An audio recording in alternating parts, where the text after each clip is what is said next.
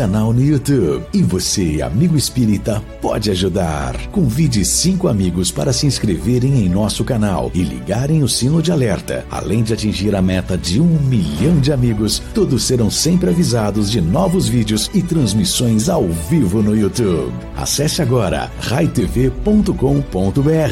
Rede Amigo Espírita, divulgando, instruindo e unificando.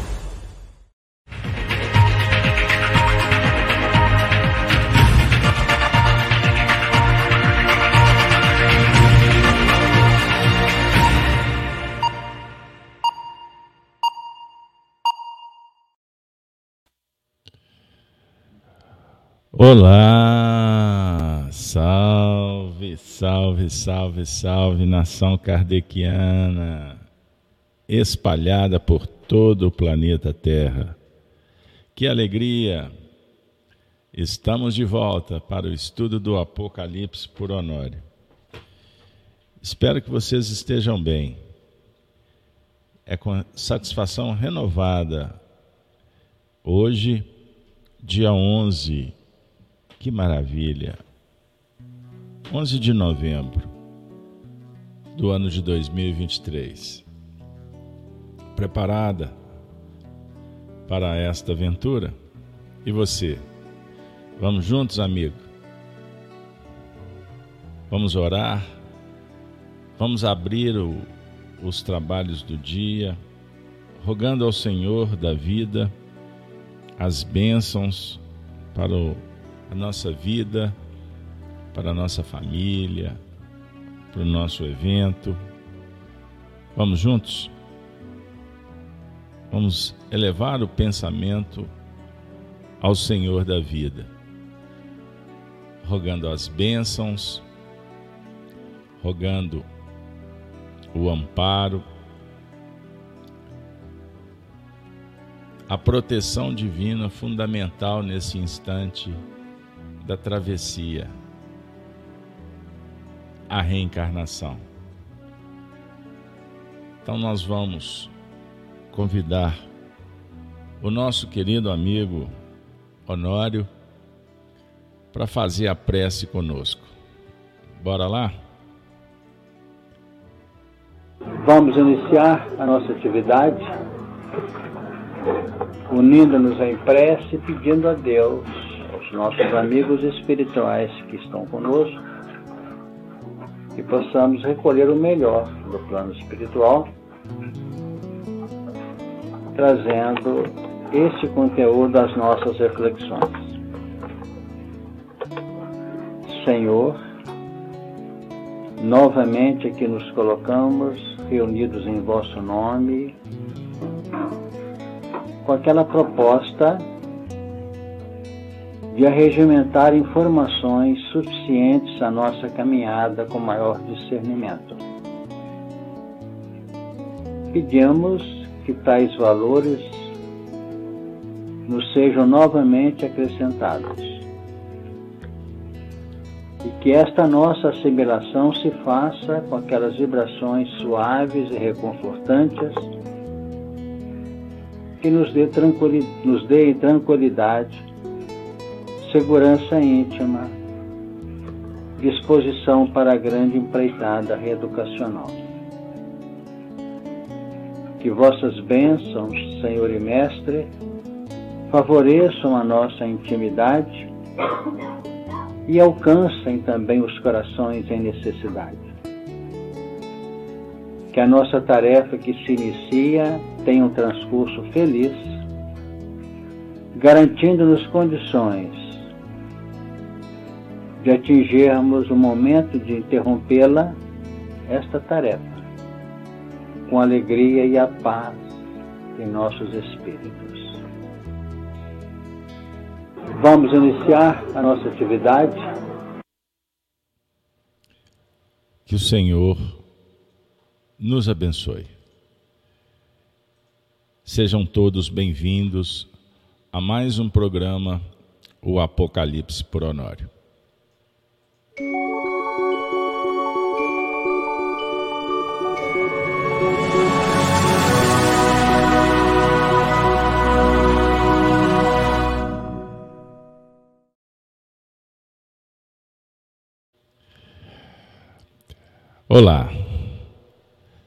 Você que chegou agora, sejam bem-vindos todos. Que possamos ter um, um, um encontro que favoreça o estudo, a reflexão, a meditação em torno do sentido, da finalidade, da direção, a vida, a reencarnação, a evolução. Apocalipse por Honório com muito carinho, nós estamos iniciando. Hoje vamos trabalhar o tema. Que maravilha! A transição da justiça para o amor. Ai, que legal, que legal. Apocalipse de João. Revelação de Jesus Cristo, a qual Deus lhe deu para mostrar aos seus servos as coisas que brevemente devem acontecer. E pelo seu anjo as enviou e as notificou a João. João, seu servo. Nós vamos iniciar o evento de hoje. Eu gostaria de pedir licença para refletirmos sobre uma fala de Paulo de Tarso, quando nos fala em Hebreus que Deus antigamente antigamente tinha falado conosco pelos profetas. E agora e agora, de uma forma muito especial, vai nos falar assim.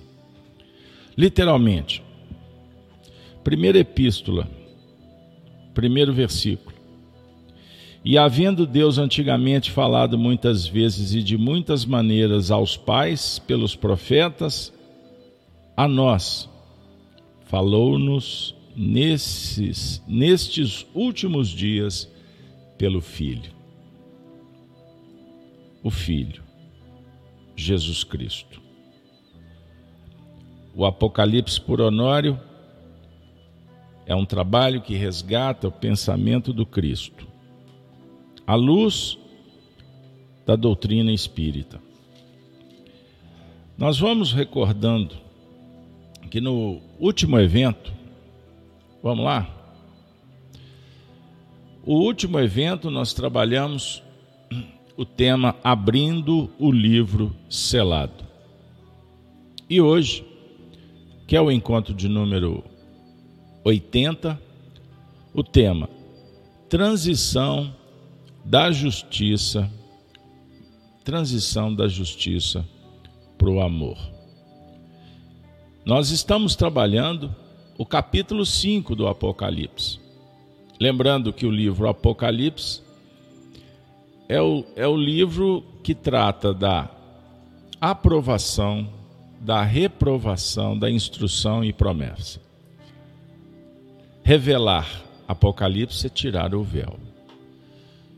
Então, fazendo essa abertura, convido vocês para nos acompanhar na leitura do capítulo 5. O livro selado com sete selos. Somente o Cordeiro é digno de abri-lo. Eis o título do capítulo. João, em Patmos, escreveu assim: arrebatado em espírito num fenômeno mediúnico. E vi na destra do que estava sentado sobre o trono um livro, escrito por dentro e por fora, selado com sete selos e vi um anjo forte, bradando com grande voz: Quem é digno de abrir o livro e de desatar os seus selos? E ninguém no céu, ninguém na terra, tem podia abrir o livro. Repetindo. E ninguém no céu, ninguém na terra, nem debaixo da terra, podia abrir o livro, nem olhar para ele. E eu chorava, muito, porque ninguém fora achado digno de abrir o livro, nem de o ler, nem de olhar para ele. E disse-me um dos anciãos: Não chores, eis aqui o leão da tribo de Judá, a raiz de Davi, que venceu para abrir o livro e desatar os seus sete selos. E olhei, e eis que estava no meio do trono e dos quatro animais viventes, e entre os anciãos, um cordeiro, como havendo sido morto, e tinha sete pontas e sete olhos, que são os sete Espíritos de Deus enviados a toda a terra. E veio e tomou o livro da destra, do que estava sentado no trono. E havendo tomado o livro, os quatro animais e os vinte e quatro anciãos prostraram-se diante do cordeiro, tendo todo, todos eles harpas e salvas de ouro cheias de incenso, que são as orações dos santos. E cantavam um novo cântico, dizendo: Digno és de tomar o livro e de abrir os seus selos, porque foste morto e com teu sangue nos compraste para Deus de toda a tribo e língua e povo e nação. E para o nosso Deus o fizestes reis e sacerdotes, e eles reinarão sobre a terra. E olhei e ouvi a voz de muitos anjos ao redor do trono e dos animais e dos anciãos, e era o número deles milhões de milhões e milhares e milhares de milhares, que com grande voz diziam: Digno é o cordeiro que foi morto de receber o poder e riquezas, e sabedoria e força, e honra, e glória, e ações de graças. E ouvi a toda a criatura que está no céu e na terra e debaixo da terra, que estão no mar, e a todas as coisas que neles há de dizer. Ao que está assentado sobre o trono, e ao Cordeiro sejam dadas as ações de graças e honra e glória e poder para todos sempre. E os quatro animais diziam: Amém. E os vinte e quatro anciãos prostraram-se e adoraram ao que vive para todo sempre.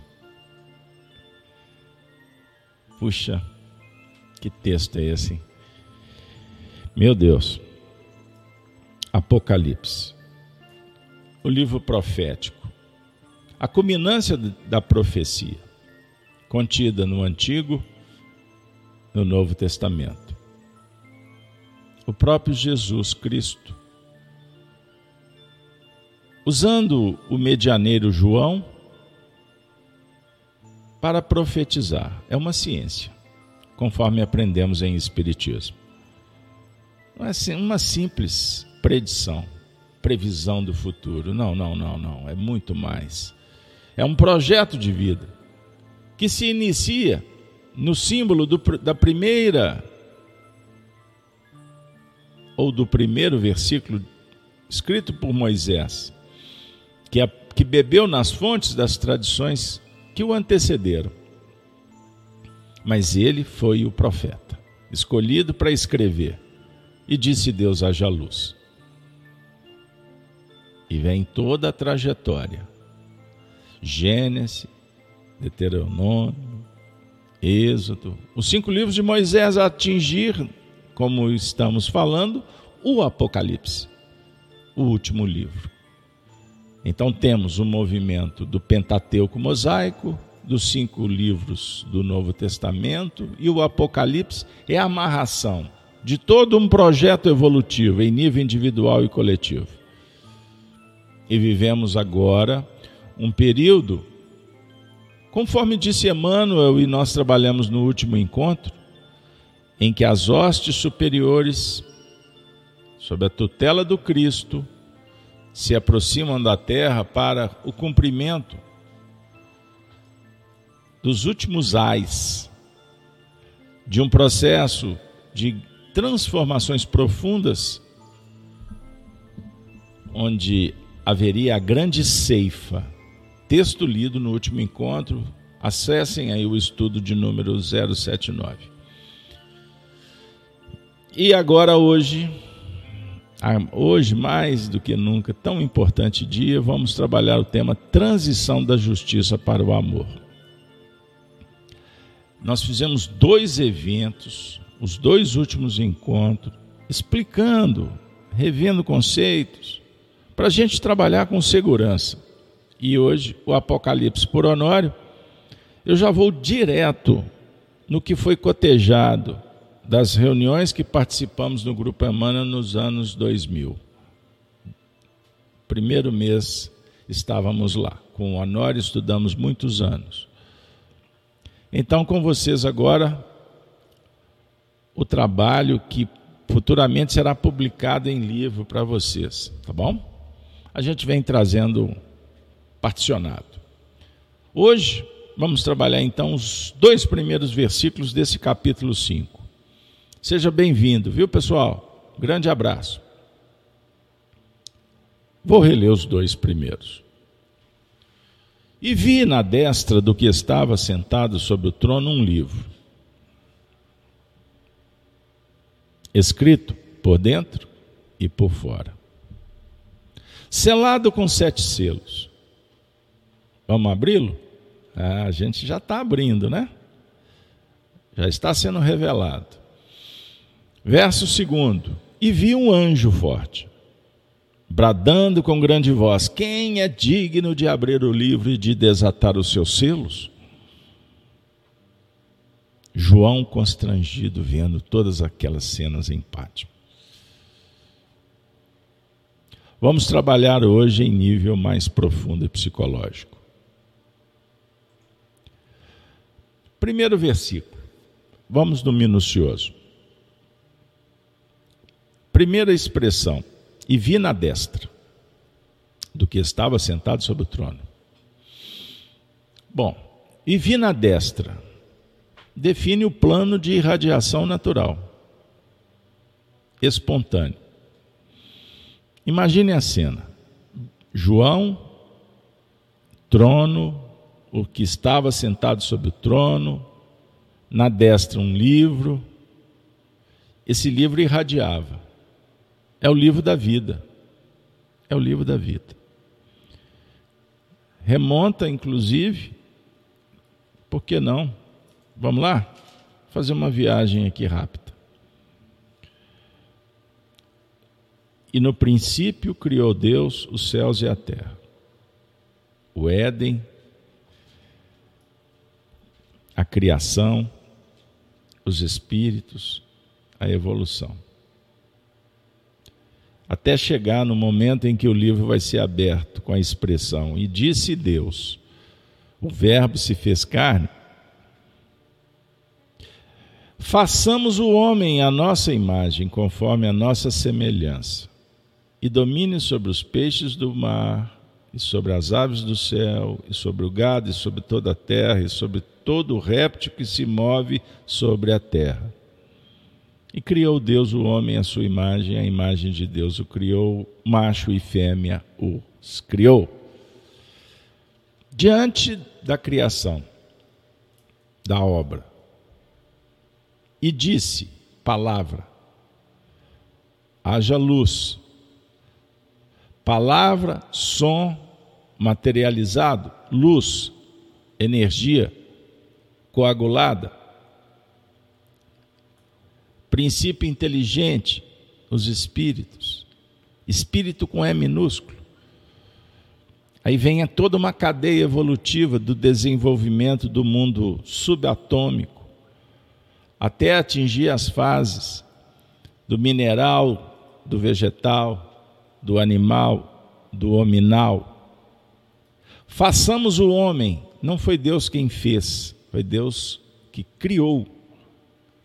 Façamos na terceira pessoa, pleiade de entidades que acompanham a criação que chegaram num estágio e promovem a evolução, o progresso daqueles que estão na retaguarda. Destra um livro, a irradiação do livro da vida. E quando nós caminhamos dentro do próprio Gênesis de Moisés, Tomou o Senhor Deus o homem e o pôs no jardim do Éden para o lavrar e o guardar. Capítulo 2, verso 15, verso 16. E ordenou o Senhor Deus ao homem, dizendo: De toda a árvore do jardim comerás livremente, mas da árvore da ciência do bem e do mal, dela não comerás porque no dia em que dela comeres, comeres, certamente morrerás. Árvore da vida. A árvore da ciência do bem e do mal. Não comerás, não comereis. Por qual razão? Ah, começamos com um enigma, uma provocação, um estímulo, o despertar da consciência pela curiosidade, pelas ideias relâmpagos, pela imaginação, naturalmente pela descoberta. Um novo conceito mata o conceito anterior morrereis. Observem bem a dinâmica evolutiva. Pode se dar em nível natural da pesquisa, da busca, como também pela rebeldia. E pela rebeldia, a morte é dolorosa. A morte, quando filosófica, sugere sacrifício, testemunha, mas em busca do renascimento, da ressurreição. A morte no pecado é lamentação, peregrinar diante da dor, do sofrimento. Quando João vê sobre o trono o cordeiro, que nós já vimos, já sabemos, ele está se referindo ao Cristo, o regente, que apresenta o livro da vida que irradia, que estimula, que conclama.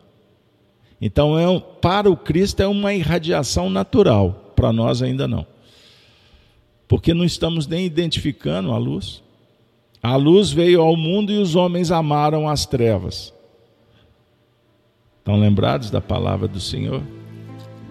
Eu sou a luz do mundo, aqueles que andarem, que me seguirem, não andarão em trevas, mas terão a luz da vida, a luz natural, a luz do amor. Porque a lei divina e natural manifesta gera vida, não gera morte. O antissistema é que mata. Percebam bem que gera a treva. Então Deus não criou a treva. Deus é luz. E disse Deus: haja luz. Tudo começou na luz, com a luz, pela luz para a luz. Antes da luz era treva. Perceberam? Então existe um movimento, voltando aos planos da naturais, a lei divina e natural, existe o movimento da disciplina, da, do constrangimento, da dor, do limite, do atrito. Então, quando João vê sentado no trono o cordeiro, ele está com um livro da vida. Desse aqui, comam. Comam. Conexão perfeita com o livro Gênesis. Aliás, quanto mais a gente estuda, mais a gente observa a coerência. Não tem contradição. O primeiro versículo de, de, do livro Gênesis, ele já profetiza a vinda de Jesus. Já profetiza o Cordeiro. Já profetiza o projeto. Já profetiza o nascimento, a vida, a crucificação, portanto, a morte, e já precifica a ressurreição. Ele já anuncia que você perambular, iria caminhar por essa senda. Todos nós. Então é irradiação natural. Como fala Allan Kardec, no universo, Tudo é harmonia. As leis divinas são harmônicas. A natureza não briga. O homem é que trupica, só para brincar com as palavras. Então, vi na destra, define o plano de radiação natural espontâneo, na destra do que estava sentado sobre o trono. O Honório trabalhou assim é a configuração ou a expressão simbólica do próprio Criador, que gerencia o mecanismo da evolução, irradiado irresistivelmente pela destra, que segura o cetro, o comando, que administra a coroa o estado íntimo, usando da política divina, habilitando, capacitando, amando, na dinâmica do, do perdão, das virtudes, da caridade e etc. Então é a configuração ou a expressão simbólica do próprio Criador na sua vida. Quando você passa a ser co-criador. E disse Deus: façamos o homem. Você entra no plano da operação. Deixa de ser espectador. Passa a ser agente. Sai de atendido para atender. De assistido para assistente. A ideia é essa. Porque Deus gerencia o mecanismo da evolução. Em todos os mundos, em todos os níveis, em todos os estados. Essência. Você não é personalidade. Você é um espírito. O que importa é a essência, que usa da personalidade, dos corpos, para sobreviver, para evoluir. Então, são manifestações da essência. H2O, água. Pode ser líquido, pode ser sólido. pode? pode ser vapor. Ela vai se transmutando. Compreenderam? nós vamos modificando, mas sem perder a essência. Essa irradiação é irresistível, a destra imponente. E diante do cordeiro, João se posiciona de joelhos. Mas João não se posiciona de joelhos diante de um soldado romano, de um político, de um controlador, de um doente, de um aluno. Porque João representa uma personalidade escolhida por mérito. Ele graduou, ele evoluiu. Mas diante do cordeiro ele se coloca de joelhos, reverenciando. Porque ele não tem ídolo, mas ele tem respeito. O cordeiro é a referência. Um homem sem referência é um homem sem destino. O cordeiro é a preferência, é o princípio, é o código moral. Reverenciar o cordeiro é amá-lo, não é se humilhar, é admitir, é reconhecer a destra que representa o determinismo divino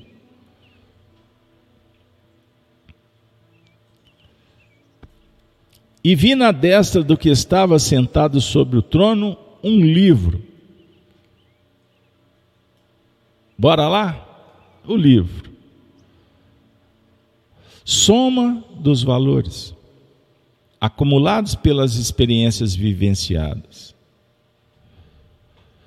e cujos reflexos se encontram embutidos nele para serem trabalhados harmoniosamente no cumprimento da lei nós vamos aprendendo em função da imposição da justiça e da revelação do amor que precede o impacto da justiça. Deus criou primeiro o céu e depois a terra. O Apocalipse, para muitos, representa colheita de dores, de lágrimas e frustrações. E para outros, é aviso, alerta, padrões revelados. Essa transição que, te, que vivemos da justiça para o amor é muito decisiva para nós, não é para o outro, é para o grupo é para o discipulado. Porque hoje nos candidatamos a filósofos, a, a, o que ama a verdade, que busca sabedoria. E o filósofo trabalha virtudes como gratidão e humildade. E sempre vai dizer: sei que nada sei. Mas não abre mão da carreira, porque sabe como diz Emmanuel, o apostolado é o fim. Ele não se julga apóstolo. Como falou Paulo, eu não sou digno. Eu não sou digno de ser chamado de apóstolo. Porque persegui, eu, eu mandei matar em nome, então não sou digno. Mas o amor do Cristo me constrange e não abro mão desse amor. Compreenderam? Então, muitos estão afundados nas dificuldades da evolução. E muitos outros têm a oportunidade de utilizar o momento como laboratório de compreensão, de auxílio. Não apenas curando feridas, mas também consolando e esclarecendo corações. Ela representa ensejo de reestruturação íntima, não somente por uma mudança de postura mental,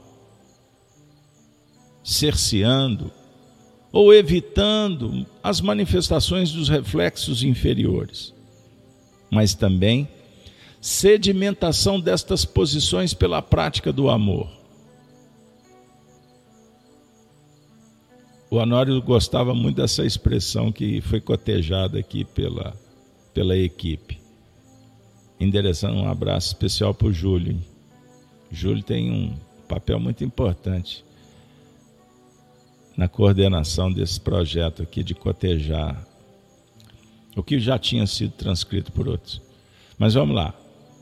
Podemos complicar ou dar um salto.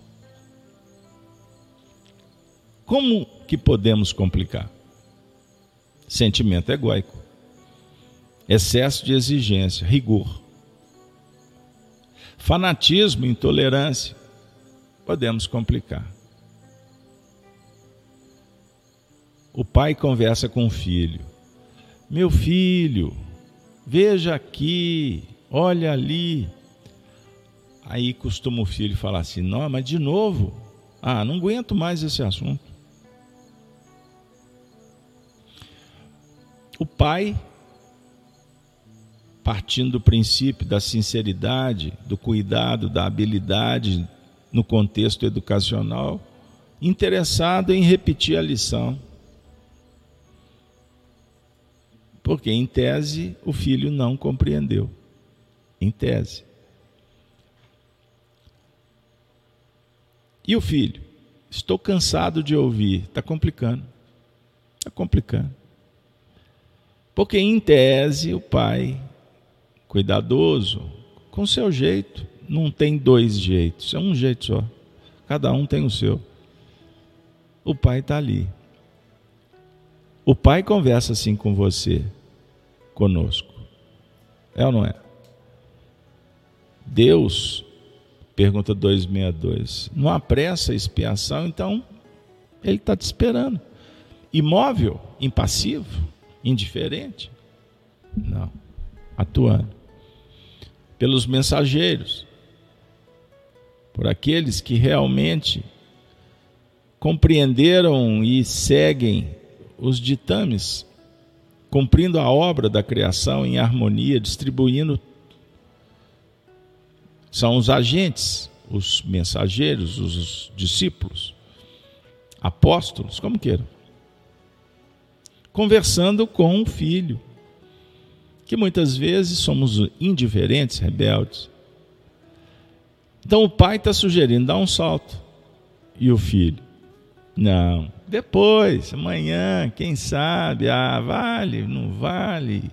Não, estou interessado no boom da evolução jovial, nas revoluções.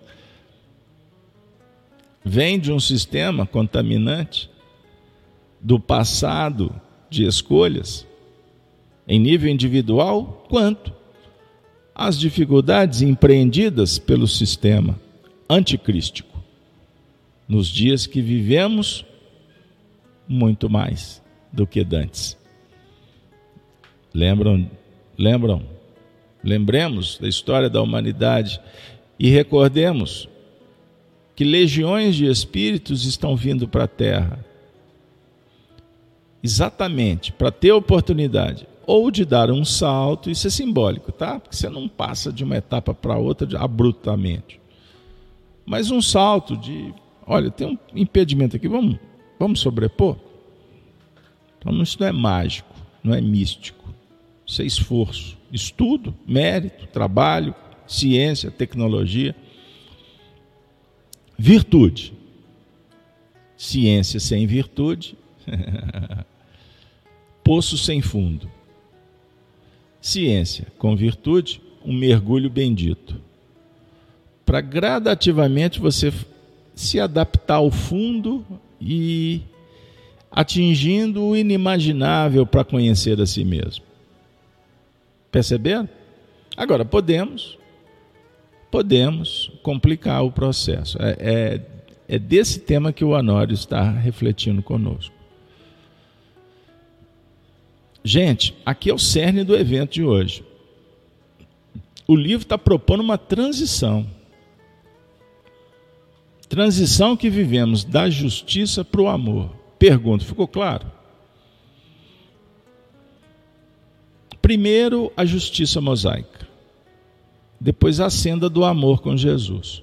A justiça de Moisés preparou o caminho anunciando que Jesus viria que o evangelho se estabeleceria nos domínios do coração, mas para antes é necessário conhecer. Por isso Emmanuel fala que a, o Antigo Testamento é a base do edifício. Vide o livro Consolador. Qual o edifício? Da estruturação mental. Amar a Deus sobre todas as coisas. Aí vem os dez mandamentos. Amai de todo o teu coração. São três propositivos e sete impeditivos. Quais são? amar a Deus, honrar pai e mãe, guardar o sábado. Positivos. Mas reguladores, né, entre aspas. Não é controlador, no seu sentido de impedir a marcha, mas é, alerta. E tem hora reprovação. Quais são os sete? Todo mundo sabe, né? Você sabe quais são os sete outros? Não roubar, não matar, não desejar o que não é teu, e por aí vai. Sete impeditivos para três positivos, então dá o dez. A unidade.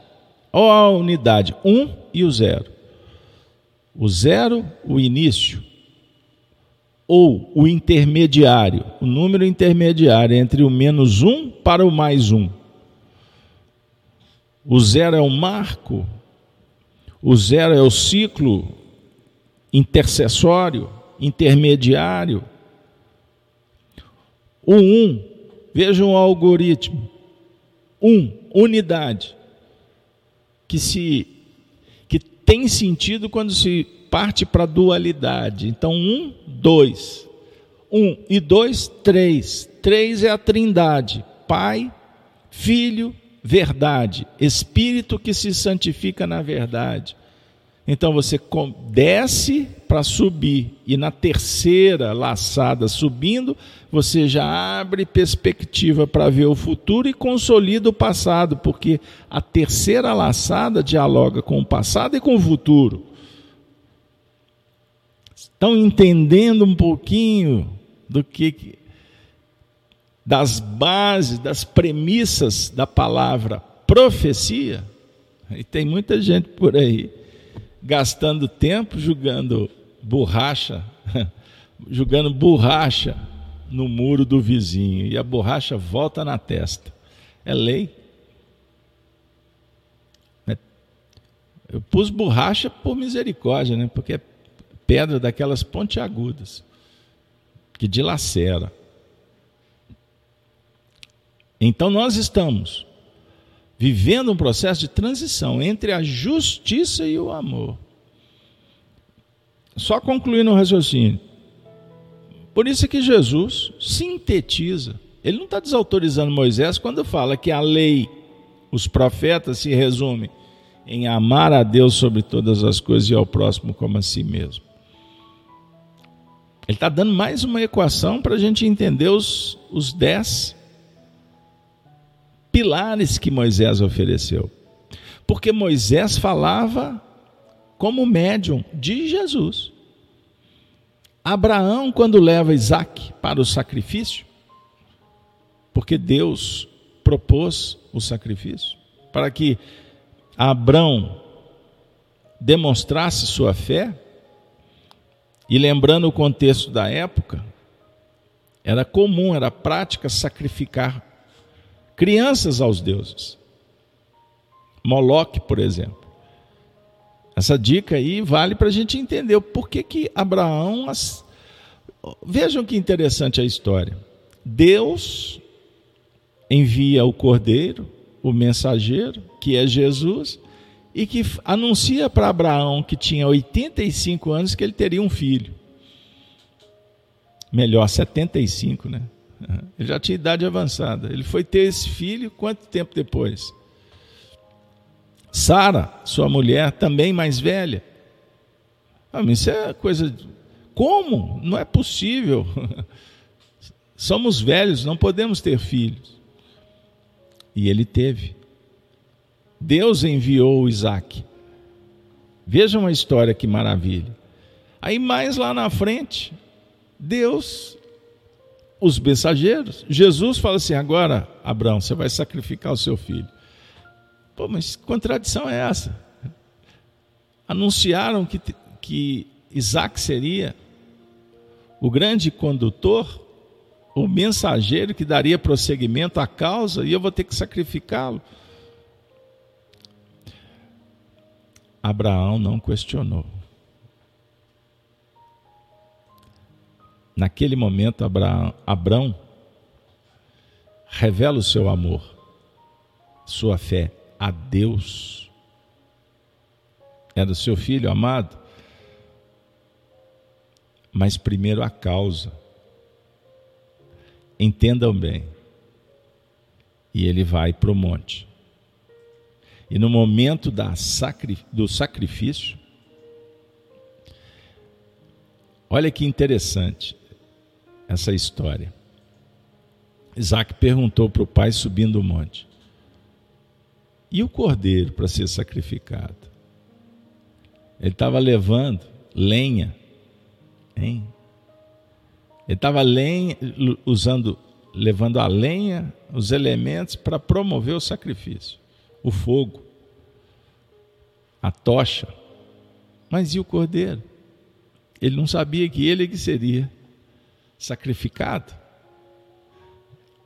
Numa narrativa que se inicia a partir do, do, do anúncio, depois do prosseguimento, do caminho, do monte, todo mundo fica esperando. Então, o pai vai sacrificar o filho. Meu Deus, mas Deus, que Deus é esse? Aí, no momento em que ele vai usar a adaga, ele escuta uma voz: Não, esse é meu filho também. ele escuta então e vê uma ovelha. Aí o Senhor disse: Eis o símbolo do cordeiro. Não seria Isaac, não seria Isaac o cordeiro a ser sacrificado. Mas aquela história anunciava a morte do cordeiro no grande futuro. E o interessante, porque era o próprio cordeiro que estava anunciando para Abraão e Isaac que ele seria o cordeiro a ser sacrificado para a redenção da humanidade. Então eu estou aqui fazendo uma alusão aos movimentos históricos que registram o movimento interno. No Apocalipse, nós temos repetido: Jesus, o Cordeiro, disse para João: Escreve, pois, as coisas que viste. A história que escrevestes, que outros escreveram, aprenda para que você possa também escrever o fato, as coisas como elas são e não como elas foram ditas, interpretadas. Registra o fato, pois as coisas que vistes, as que são, base para as que hão de acontecer depois dessas. É um processo. Compreender? Então nós estamos diante da revelação dada pelo Cordeiro a João em Pátimos para fazer essa leitura dos fatos históricos, humanidade, para entender que vivemos os dias da grande tribulação e arregimentar forças, elementos, recursos para sair da justiça e ir para os terrenos do, do, do coração, que consola, que perdoa, que cuida e que se alegra diante das vitórias, das conquistas. Gente, isso é maravilhoso, sair do plano inferior para alcançar uma meta superior, deixar a, o que escraviza para abraçar o que liberta. Um livro escrito por dentro e por fora. Por dentro e por fora. O inconsciente e o consciente. Olha a casa mental por dentro o que foi vivenciado, o conhecido, E também o superconsciente ainda não revelado, futuro. O que era?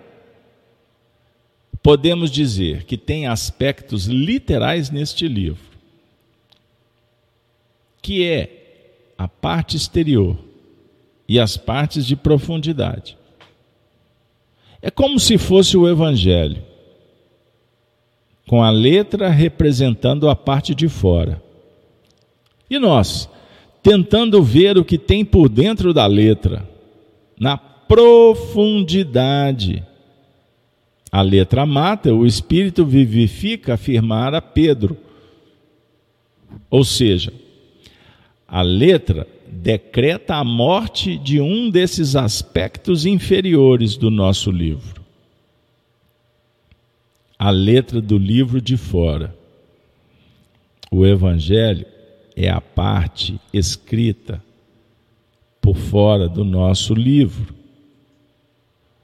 Mas, ou melhor, a parte de fora do que está escrito no livro mata o escrito por dentro do nosso livro para que ressurja uma nova vida. Então, o desafio é vivenciar por dentro o Evangelho, não apenas por fora. A frase diz: vivenciar por dentro, não apenas por fora significa que viver o Evangelho de fora é importante também. Perceberam? Como viver interno e externamente o Evangelho? Eu estou conversando com vocês, Evangelho de fora. O que, é que eu estou sentindo para conversar com vocês? Evangelho de dentro. Compreenderam? Então o evangelho de fora nos ajuda a entrar para dentro para viver o evangelho de dentro.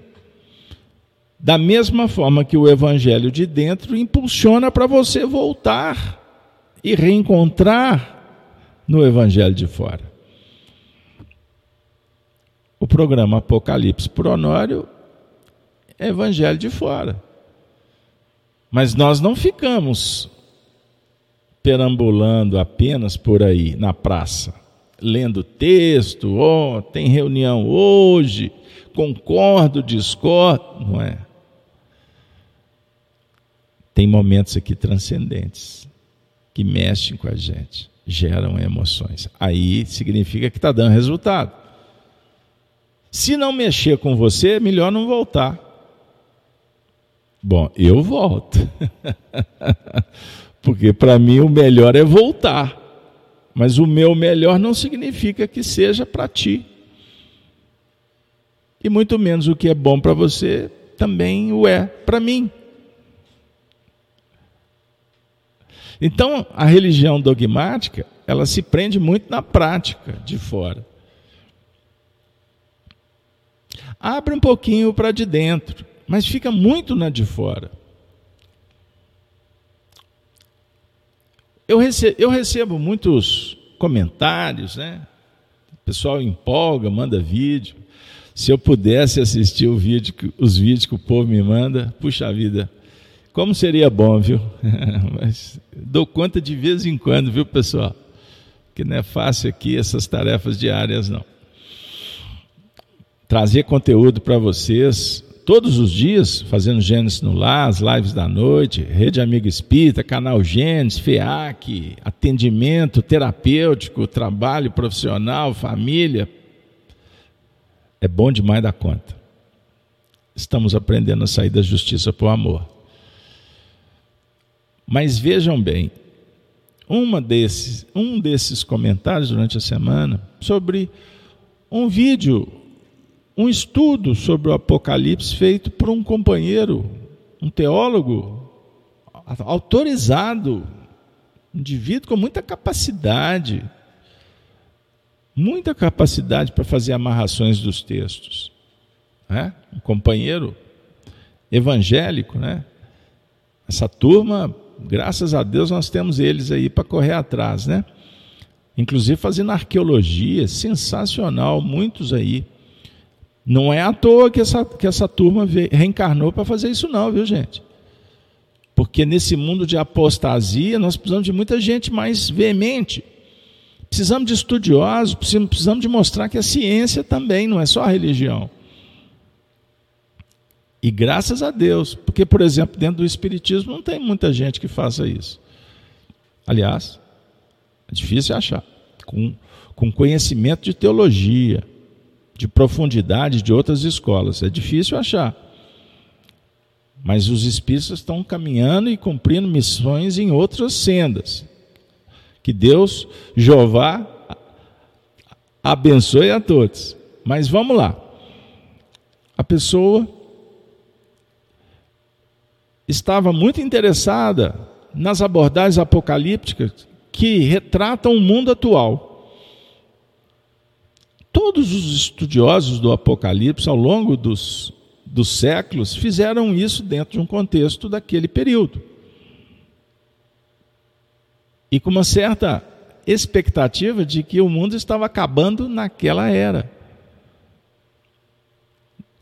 Na história, da, na história das religiões, houveram pessoas até que suicidaram para não passar pela tribulação. Vejam, é morrer na letra, como o Honório está falando. É não entender Moisés. Agora, chegou um momento em que os fatos estão acontecendo de uma forma muito séria. É? Quando for uma abordagem agora vai acabar, está errado. Sob um ponto de vista. Acabar o quê? O mundo? A escatologia trata do fim de tudo? Então é um exagero escatológico. Mas sob o ponto de vista de a finalização de ciclos, está correto. E esse grande ciclo de, trans, de transmutação, não, não é o termo, de mudanças sociais e espirituais, foi previsto e com o desenrolar dos fatos, dos acontecimentos, a gente percebe que chegou a hora de definições. E o Espiritismo, a revelação, como terceira revelação, Chegou para dar respaldo, sim. Mas eu só dou uma dica para quem está interessado no tema. Cuidado nessa parte. Porque os, o que está lá fora representa uma, uma pálida ideia do que está dentro. E os homens querem, quererem Amarrar o pensamento de Deus apenas numa época é não compreender.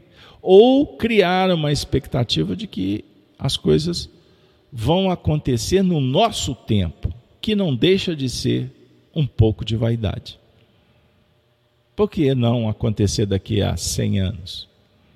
O, por que, que não aconteceu há 200 anos? Então, os cristãos dos tempos de Jesus também pensaram que as coisas estavam para definir ali a segunda vinda do Cristo. Eu estou invalidando o momento que estamos vivendo? Pelo contrário. Mas estou apenas elucidando para que você tenha tranquilidade, ou que sofra menos, mas se prepare para que você não entre nas sendas místicas do processo. Lembrando que quem está na senda mística precisa, e não estamos aqui para contestar, para contradizer. Sabe por quê, Fernando? Fernando, tá, Fernando Risato. É isso aí, Fernando? Valeu, hein? Obrigado. Fernando está colocando aqui. Excelente, né? Ele está concordando. Sabe por quê, gente? O Apocalipse, o processo de mudança, ele é íntimo, fundamentalmente íntimo. Em nível coletivo, a gente vive instantes parecidos, mas a sua hora é diferente da hora do Fernando, da Aurivânia, da Alice. O nosso calendário pessoal, ele é, ele é específico, porque nós estamos vendo no Apocalipse que estamos lidando com o passado. O meu passado é diferente do seu. Perceberam? Querer comparar as histórias, você está reencarnado numa família. Vocês estão vivendo o mesmo momento, né? Não. Embora sim. Coisa de doido, hein? Hein? Mas eu quero dizer, ah, me vem aqui, ó, por inspiração. Deixa eu tentar entender o que estão me falando. Pau que dá em Francisco, dá em Chico, dá em Francisco. Estou escutando aqui claramente a voz dizendo. Por que, que ele está falando isso? Porque a evolução, ela dá em Chico e dá em Francisco. A lei divina. Certo? A definir que a lei divina é natural. Ela não muda então, conforme a semeadura, a colheita é obrigatória. E estamos colhendo, por exemplo, augúrias juntos, porque de alguma forma fizemos, juntos ou não, mas agora estamos de mãos dadas para enfrentar, por exemplo, a falta do dinheiro, para estar diante do mundo contraditório, para observar essas pautas apocalípticas, porque as pautas são mesmo de dar dó, de dar nojo, de dar asco. Mas tudo isso foi previsto. Nós precisamos sair da letra, trazer o espírito, para não sofrer em demasia. Porque o sofrimento, a dor, o erro faz parte. Vou trazer para vocês, agora tem essa, né? tem que ficar trocando de lupa. Graças a Deus, hein? Que beleza. Olha só, nós falamos do Éden, nós falamos do jardim, nós lemos Moisés, não foi? Veja o que está escrito no capítulo 3 do livro Gênesis: a mulher, a tentação, a queda do homem. Depois que aconteceu o que todos sabem, foram abertos os olhos de ambos e conheceram que estavam nus.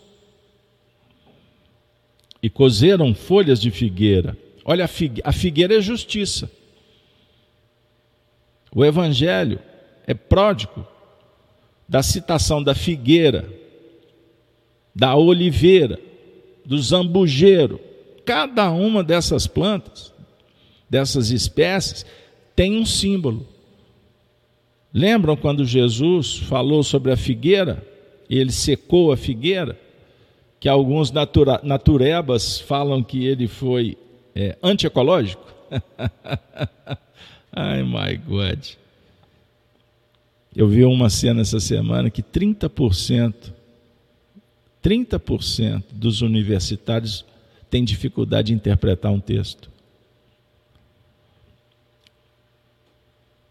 30% não sabem interpretar um texto. Ai, então foram abertos os olhos, você sabia disso? Bate uma pesquisa aí.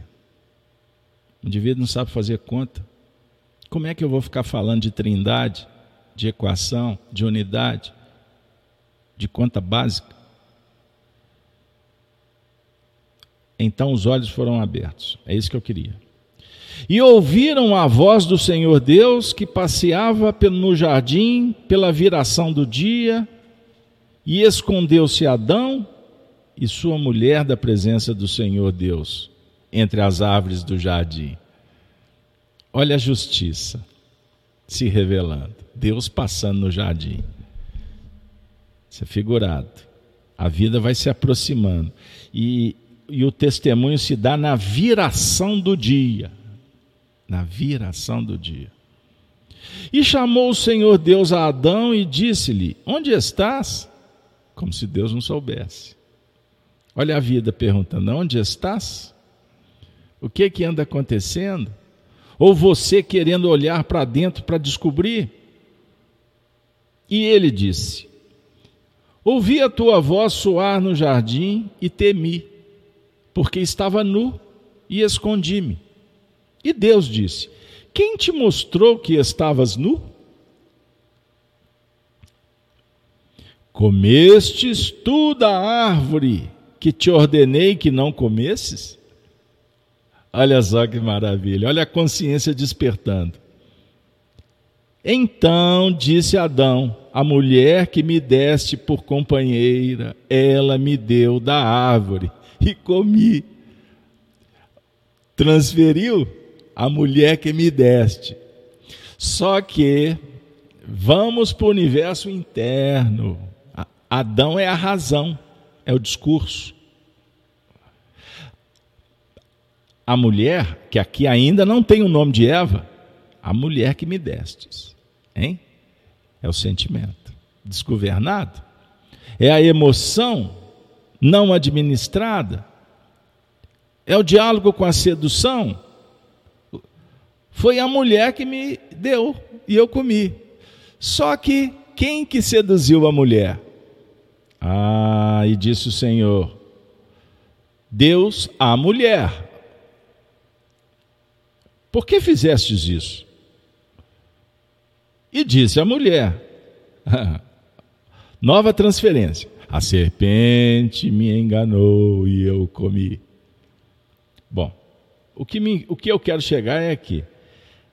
Então o Senhor Deus disse à serpente: Ele está ele tá fazendo um inquérito. e pesquisa do IBGE para te dar o resultado que o controle quer. e tomar seu dinheiro para fazer a enquete. Então o Senhor Deus disse à serpente: Por quanto fizestes isso? Maldita serás, mais que toda a besta, surge o nome da besta, e mais que todos os animais do campo, sobre o teu ventre andarás, e pó comerás todos os dias da tua vida.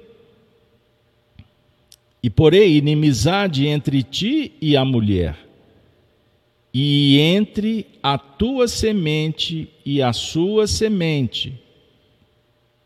Esta te ferirá a cabeça, e tu lhe ferirás o calcanhar. E a mulher disse: ele foi na serpente, vai voltar na mulher para depois voltar no Adão, hein? Multiplicarei grandemente a tua dor e a tua conceição. Com dor terás filhos, e o teu desejo será para o teu marido, e ele te dominará. Vou ficar por aqui. Então será subjugada? Pelo machismo, mulher? Vocês acham que é isso? Vocês estão entendendo o que está acontecendo no mundo? Ah, a queda, o pecado original. Se eu for analisar em nível figurado, simbólico, íntimo, psicológico, sim. Se formos avaliar sobre o ponto de vista da coletividade, sim está correto. Então, quando Jesus fala no sermão profético que naqueles dias, no grande, no dia da grande tribulação, que não ficaria pedra sobre pedra, lembram?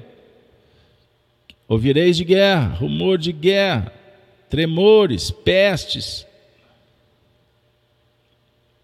a iniquidade, a anarquia, a apostasia, o amor se esfriaria,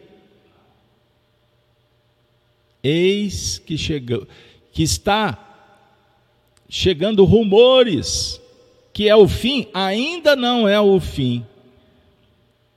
Aí na descrição de Lucas no capítulo, no versículo 21, no capítulo, capítulo 21, versículo parece 26, não temeis, olhais para o alto, porque o filho do homem está vindo. Então, nesse período da grande tribulação, E aí nós podemos dizer que a coisa ficou globalizada, universalizou. Então agora podemos refletir que é grande mesmo. Pequena tribulação sempre em todos os tempos. Vivemos em nossas reencarnações muitas tribulações. Mas essa agora é diferente. Mas não é porque o mundo vai acabar. O planeta vai ser destruído por alguém que apertou um botão. Porque a confusão foi estabelecida em função dessa sedução que está simbolizada na serpente, que seduziu o sentimento. O egoísmo se estabeleceu. E agora, prestem atenção, porque daqui a pouco no Apocalipse nós vamos rever essa história. Porque Moisés escreveu, simbolicamente Deus falou: E porei inimizade entre ti e a mulher. Antes, eu preciso te dizer, disse o Senhor Deus, Senhor Deus ou o Cordeiro? Quem que o representa? Que recebeu bilhões de espíritos na terra.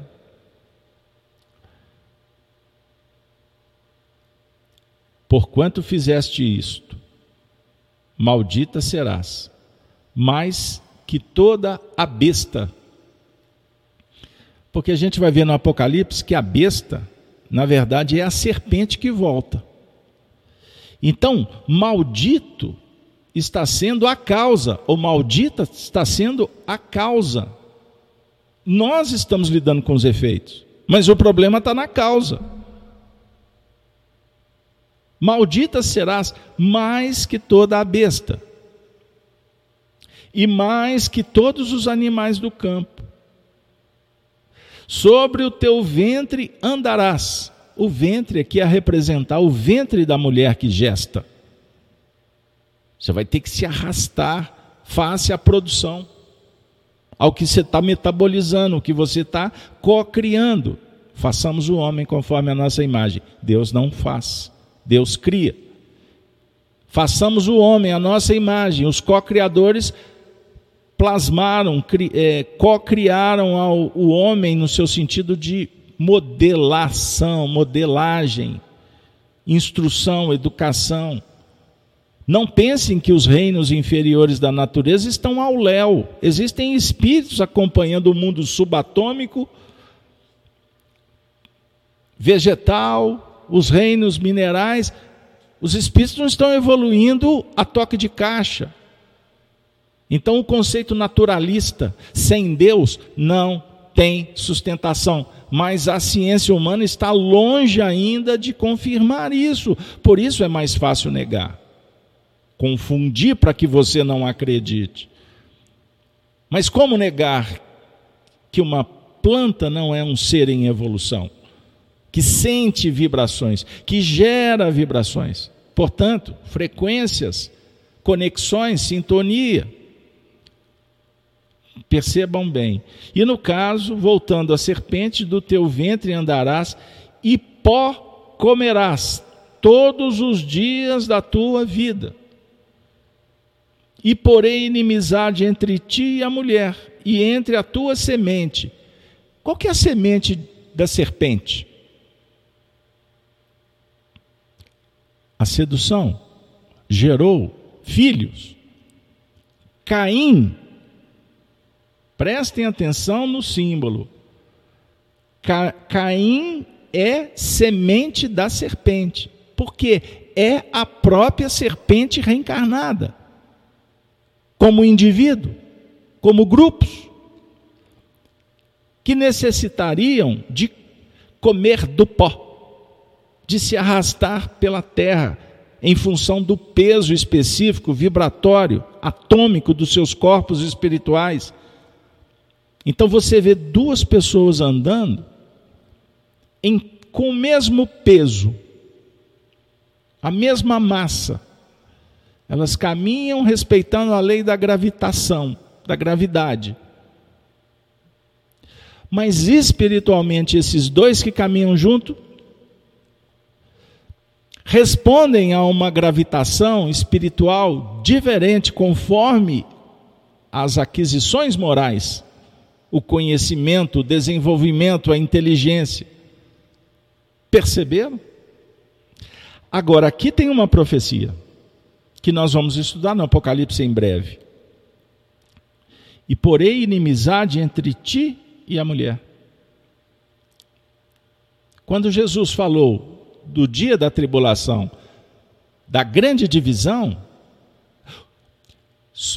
fazendo uma análise sociológica, nós sabemos o porquê da divisão entre as pessoas, em função dos movimentos ideólogos do século XIX, como o niilismo, a doutrina do nada, o marxismo, que foi gestando ao longo do tempo uma guerra cultural. Num primeiro momento, buscaram um poder bélico, hegemonia econômica, combatendo um outro sistema econômico, mas no fundo querendo introduzir o que conseguiram e espalharam pelo mundo.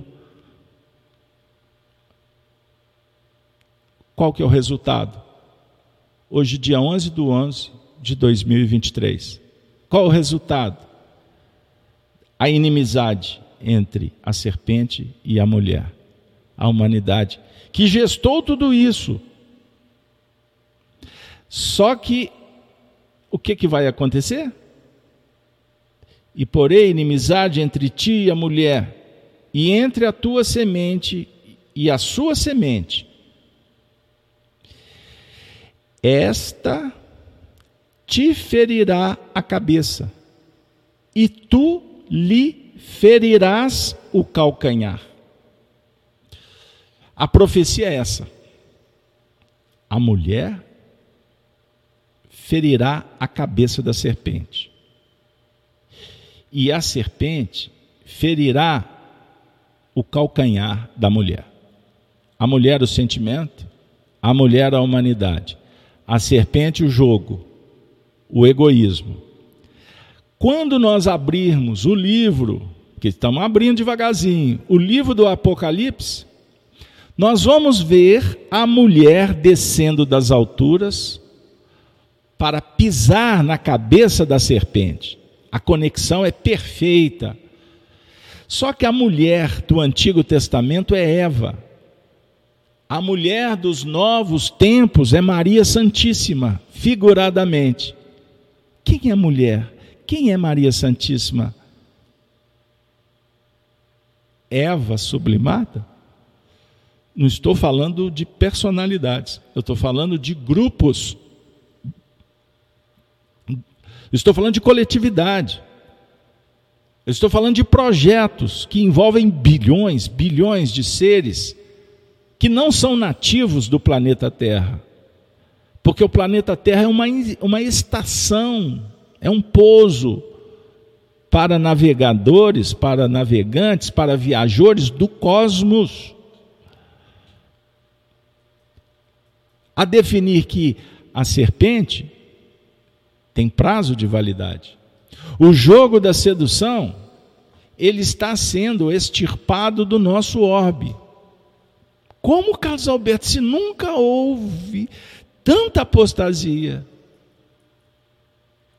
tanta violência, tanta guerra, tanta divisão, tanta indiferença, tanto desamor.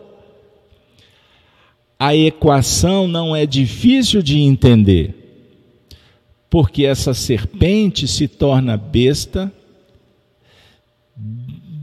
desse conluio, desse conúbio, desta prostituição, gestar-se-á a besta.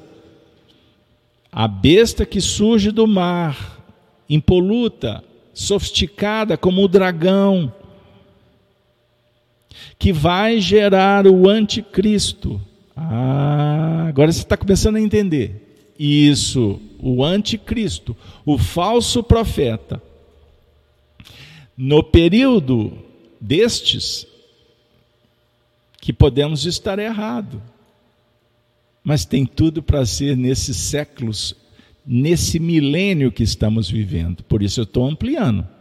Para você não ficar imaginando que isso vai resolver daqui a alguns anos. Eles estão no trono. Só que no Apocalipse nós vamos ver que esse trono não lhes pertence, pertence ao Cordeiro, que João viu nessa visão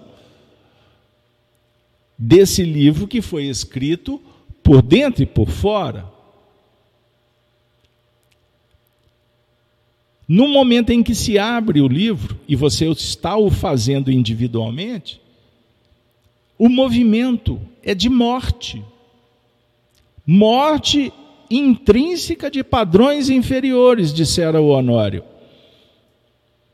Porque estamos mergulhando na morte circunstancial. Então o corpo seria a capa. Ah, e o espírito, a essência.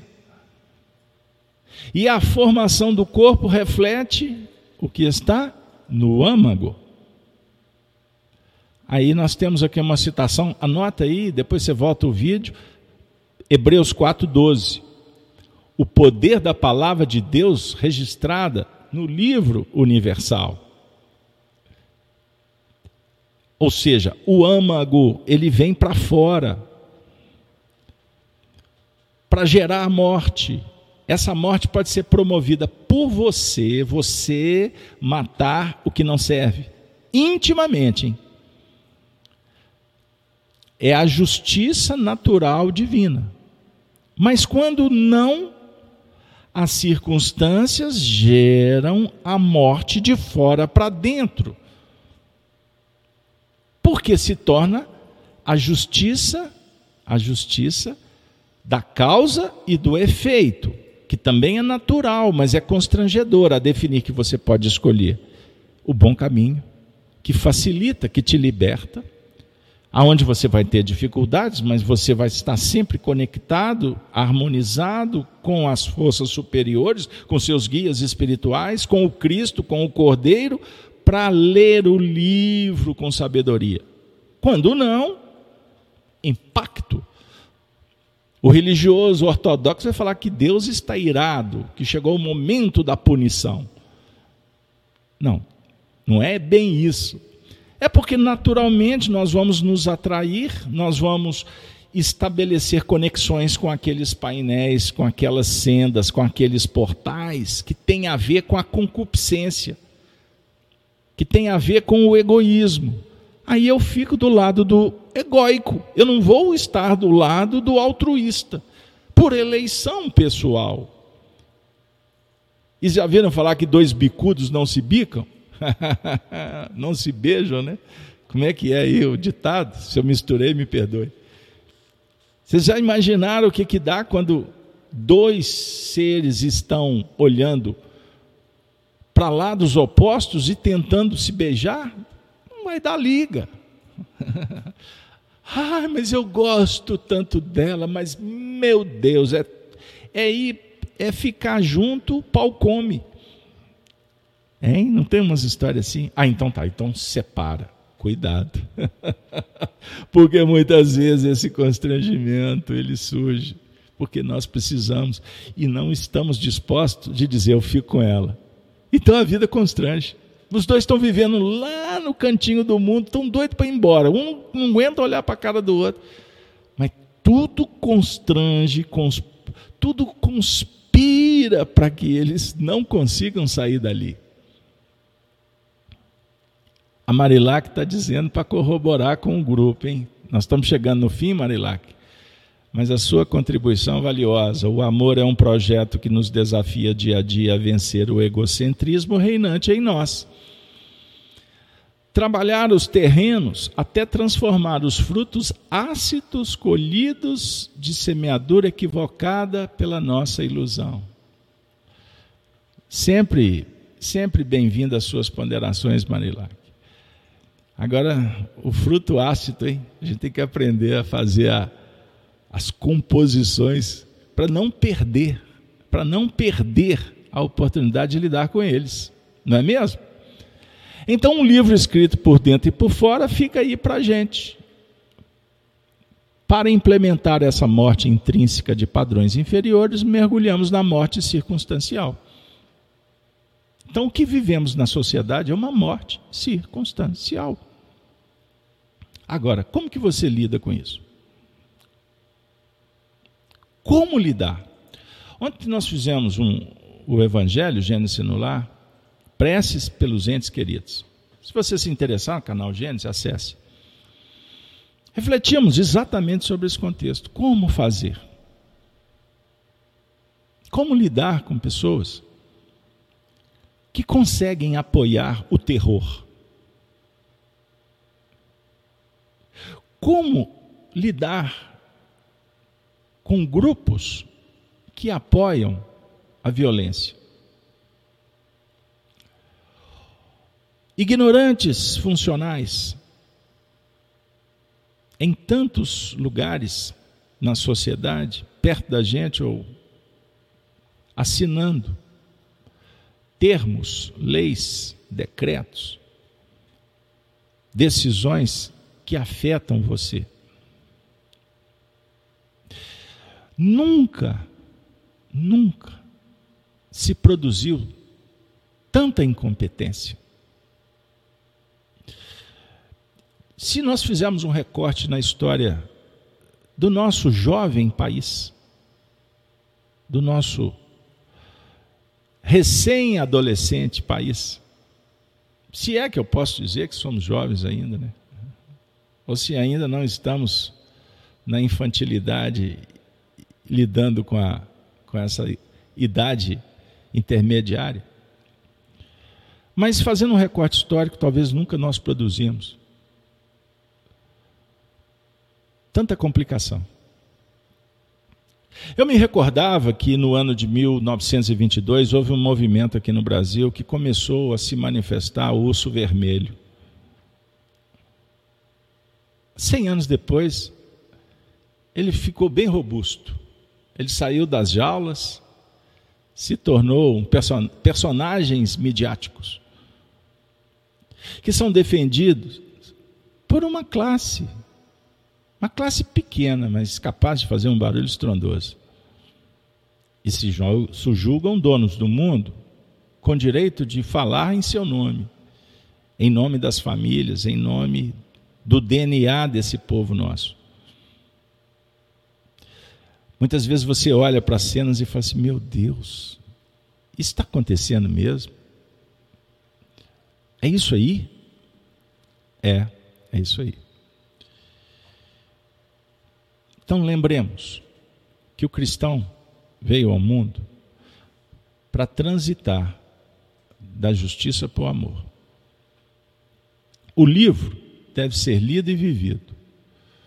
Um livro escrito por dentro e por fora.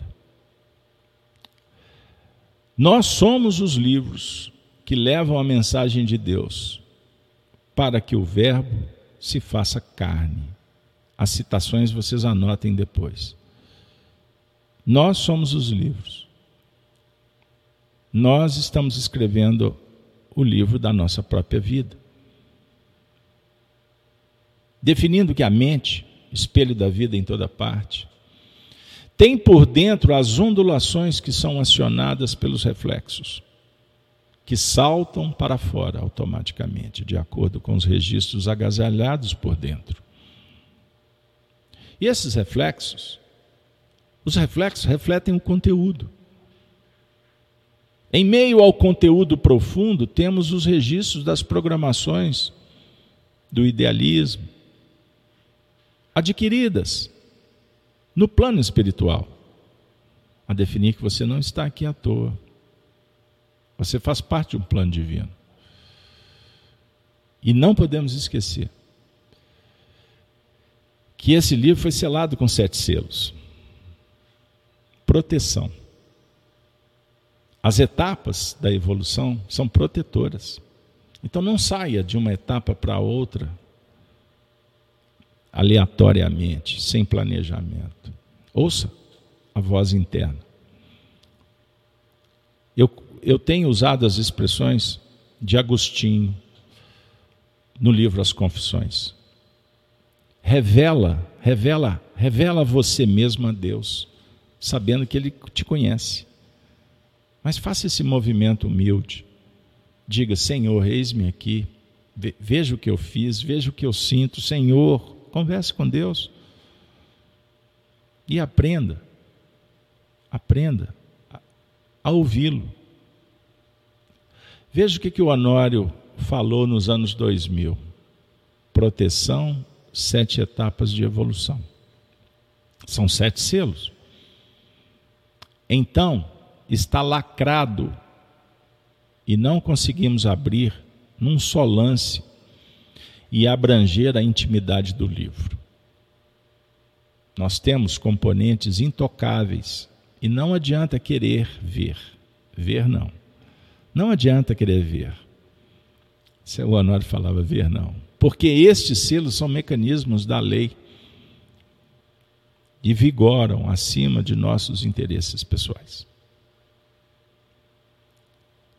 O interesse, os objetivos divinos são mecanismos que estão muito acima dos simples interesses egóicos.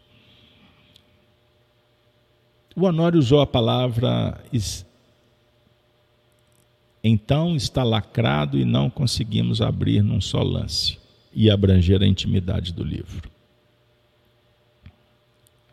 Nas pautas do dragão, uma expressão muito utilizada nos dias atuais é exatamente a lacração. Turma da lacração, já ouviram dizer isso?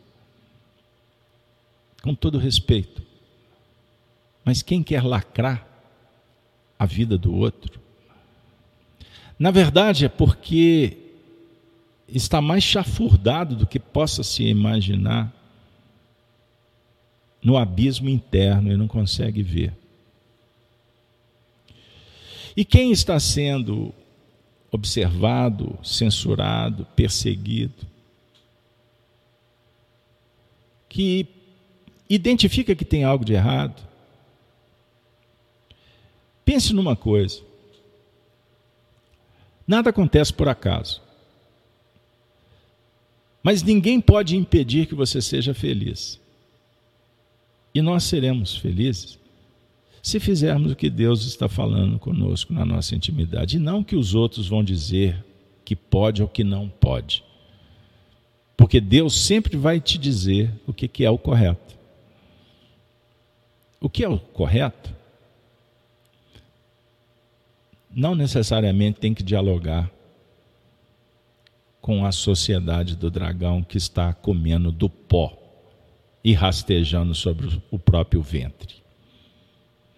Mas como cristãos, olhe para o semelhante não como o dragão, sabendo que o dragão existe.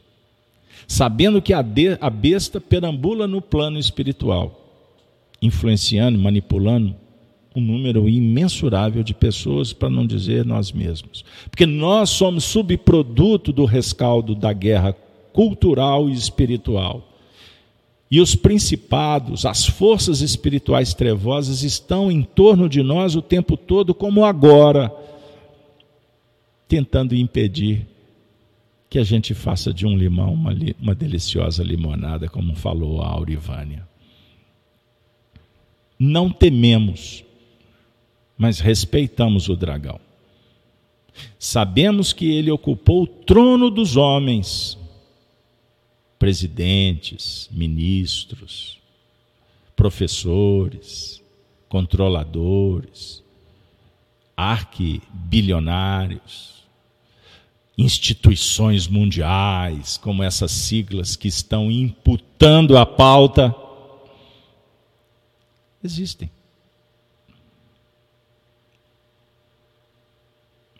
Mas não se esqueça que Deus está no comando de tudo. E Ele envia avisos. Não percamos o foco.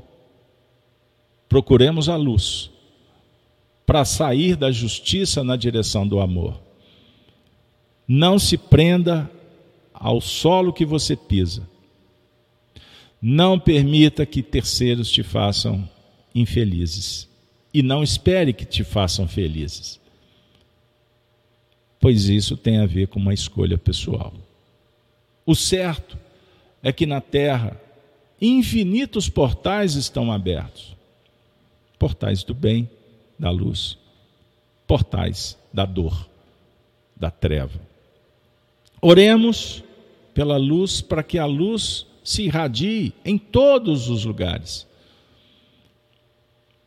Mas por uma questão de escolha, que começa pela mente, procure Deus para que Ele te mostre o caminho que deves percorrer para atingir os objetivos, os projetos, os projetos espirituais, que foram arquitetados, delineados antes de nos aportarmos nessa terra bendita. Que o Senhor nos inspire, que o Senhor nos abençoe. Que o Senhor nos conceda a honra, a graça de servir, de marchar, de amar, de perdoar, de orar sempre. Orar pelo destino dos homens. Orar pela família. Orar pelos amigos. Orar por um projeto como esse. O Espiritismo vivenciado, o cristianismo se espalhando pelo mundo para cumprir a profecia, porque dissera a Jesus que tudo isso só vai acabar quando o Evangelho for pregado para o mundo inteiro. E com tanta divisão, contradição, sectarismo, com tanta intolerância dessa geração que não consegue ouvir não, que não tem muitas vezes predisposição para receber um conselho, que prefere um linguajar chulo, mesquinho, a vida hedônica, prazerosa, da curtição, psicodélica. Quantos que voltam dos anos 60, 70, reencarnados entre nós, julgando que o mundo ainda é o mesmo? Oremos por todos. Oremos por todos, sabendo que Jesus está voltando e que chegou a hora de recebê-lo. Recebê-lo. Recebê-lo no domínio do coração. Chegamos ao fim. Desejoso, desejosos que você tenha um excelente final de semana. Semana que vem, e vi um anjo forte bradando com grande voz: Quem é digno de abrir o livro e de desatar os seus selos? Quem é digno? Vamos trabalhar, sim, as lágrimas, as lágrimas no Apocalipse. É o tema do nosso próximo encontro. Muito obrigado. Louvado seja o nome do Senhor para sempre, que Ele seja louvado em nossos corações. Até a próxima. O Apocalipse por Honório, mexendo com o nosso coração e espalhando esperança, paciência e fé. Ave Cristo.